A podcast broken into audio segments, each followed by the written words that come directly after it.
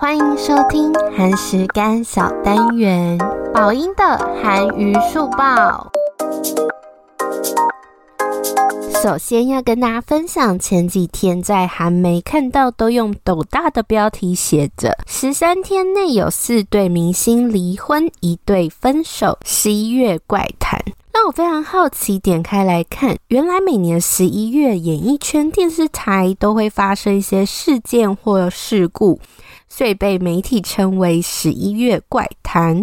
那大家呢就纷纷列出，就是这个月发生的事件，像是女星徐沙朗、郑珠妍、Rimer，还有他前主播夫妇崔东锡、朴之润等四对夫妻都离婚。另外，请回答一九八八的 CP 柳俊烈跟惠利爱情长跑七年也分手。媒体也举例，像是艺人李尚敏的母亲离世。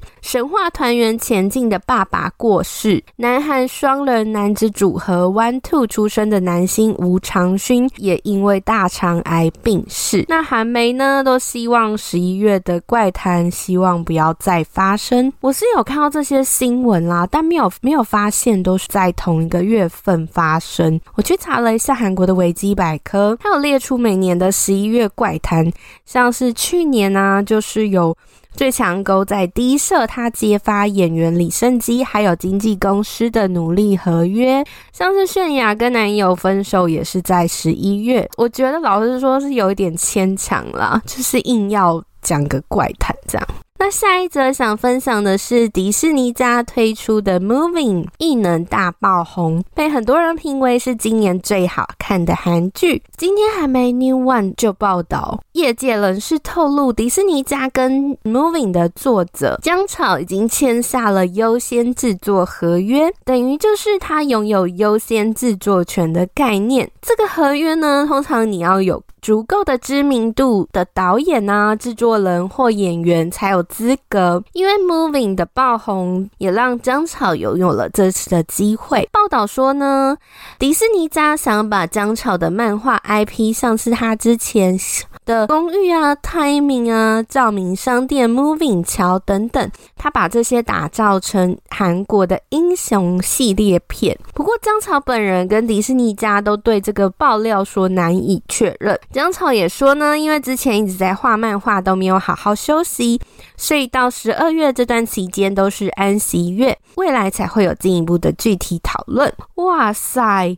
好期待哦！虽然没有确定就是消息，可是如果成真的话，很精彩耶。我们这季的第三集有介绍过姜草作家的世界观哦，有兴趣可以找来听听。然后要分享的是韩国人气男团 Seventeen 受联合国邀请，出席在法国巴黎联合国教科文组织总部举行的第十三届青年论坛，被韩媒形容是首组登上。教科文组织的韩国男团，他们以青少年教育和未来主题进行演讲。那现场呢，就来自一百七十三国的国家的青年，还有四千抽签选出五百五十位幸运的粉丝，大概一千两百多人一起聆听。那 Seventeen 后来也一起表演了音乐之神。